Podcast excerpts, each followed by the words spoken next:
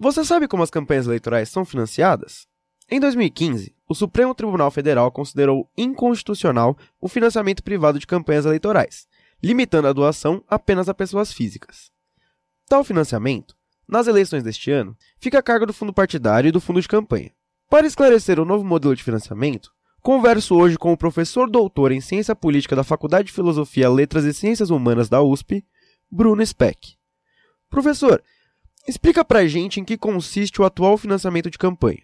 Em 2015, aconteceu essa grande reforma que nós estamos comentando agora. Ela, em parte, foi iniciada pelo, pelo uh, legislador, mas também, em parte, foi desenhado por decisões da Justiça, do Supremo Tribunal Federal, que decidiu pela uh, anulação do financiamento empresarial.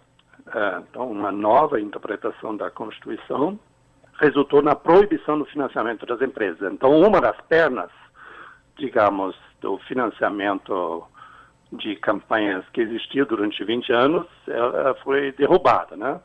Uh, e o legislador reagiu a isso, aumentando nos últimos anos significativamente o financiamento público. Né? Ele compensou a falta de recursos das empresas pela, pela injeção de uh, mais recursos públicos. Então, o tempo uh, fica tempo de propaganda fica mais ou menos igual. Ele foi, foi até reduzido um pouco, mas os valores de financiamento foram mais uma vez multiplicados em 10, mais ou menos, né? de 300 milhões para quase 3 bilhões. Né? Então, nesse, sobre essa última reforma nós estamos falando.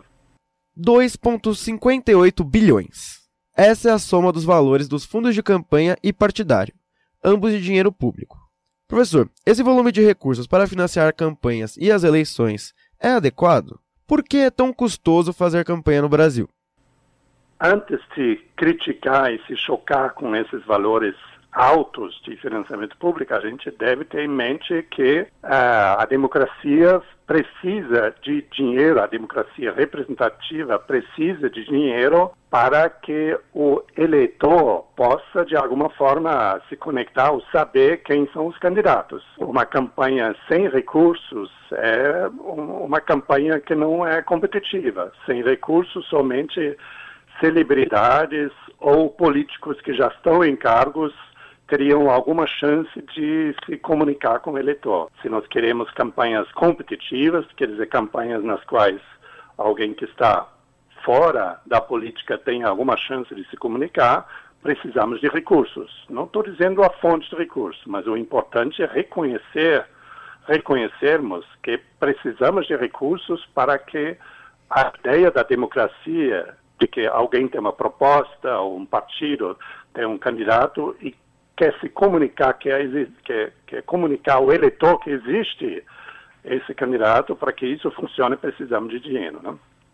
Então, esse é o primeiro fato. O segundo fato importante é que o Brasil é um país muito grande, é uma das maiores democracias no mundo, talvez depois da Índia, a maior democracia no mundo. Então, isso quer dizer que um, tem muitos eleitores que precisam ser de alguma forma informados, 140 milhões. Se nós imaginarmos que você precisa fazer chegar informação sobre candidatos a cada eleitor, imaginamos só 10 reais para informar o eleitor sobre os vários candidatos que existem. Por exemplo, na próxima eleição, um eleitor precisa escolher um deputado federal, um deputado estadual, um governador, um senador e um presidente. Cinco cargos. Para esses cinco cargos, a gente imagina que investido 10 reais, nós já estamos em um bilhão e meio. Né? Então a gente precisa, assim, ficar bem em pé no chão, sabendo que a democracia, o Brasil é uma democracia muito grande. Esse reconhecimento que o dinheiro é importante, é importante partir desse pressuposto antes de criticar agora a forma, as fontes de financiamento, da onde vem, e a forma de distribuição. Né? Essa, essa questão da onde vem e como é distribuído é secundária uh, em relação ao reconhecimento que a democracia precisa muito dinheiro, não para corromper, mas para funcionar. Para finalizar, Muito se comenta sobre campanhas financiadas coletivamente através dos crowdfundings, as famosas vaquinhas virtuais. E essa vem se tornando uma alternativa cada vez mais valorizada, principalmente entre os partidos menores. Como o senhor avalia essa tendência? Então, a possibilidade de compensar o financiamento, a falta de financiamento real com uh, números grandes de uh, pequenas doações, uh, o crowdfunding, ela é o sonho democrático. Né?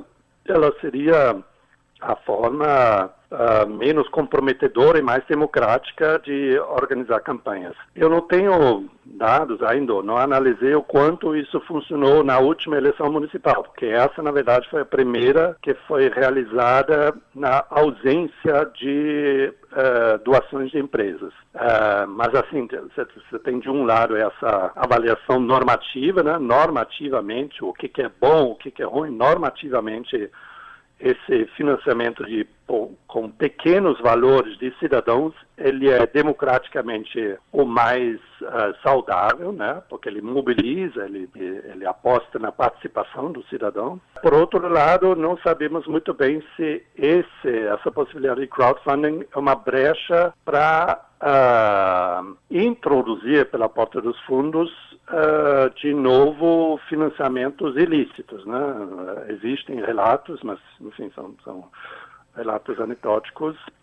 Empresas que antes financiavam diretamente uh, por campanhas podem agora pulverizar Uh, recursos via muitos pequenos doadores. Né? Então, uh, precisamos realmente olhar depois nas eleições por, por, esses indícios de, primeiro, de crescimento do, do financiamento pulverizado como um sinal de, de maior participação e maior, maior engajamento dos cidadãos no processo eleitoral, mas, por outro lado, também olhar para indícios de abuso dessa modalidade de financiamento pelo, pelo, pelo, enfim, pelo, pelos atores que, a princípio, foram excluídos, as empresas das campanhas eleitorais. Conversei com o professor Bruno Speck a respeito do financiamento público de campanha eleitoral, o qual será aplicado nas eleições deste ano. Vinícius Lucena, para a Rádio USP.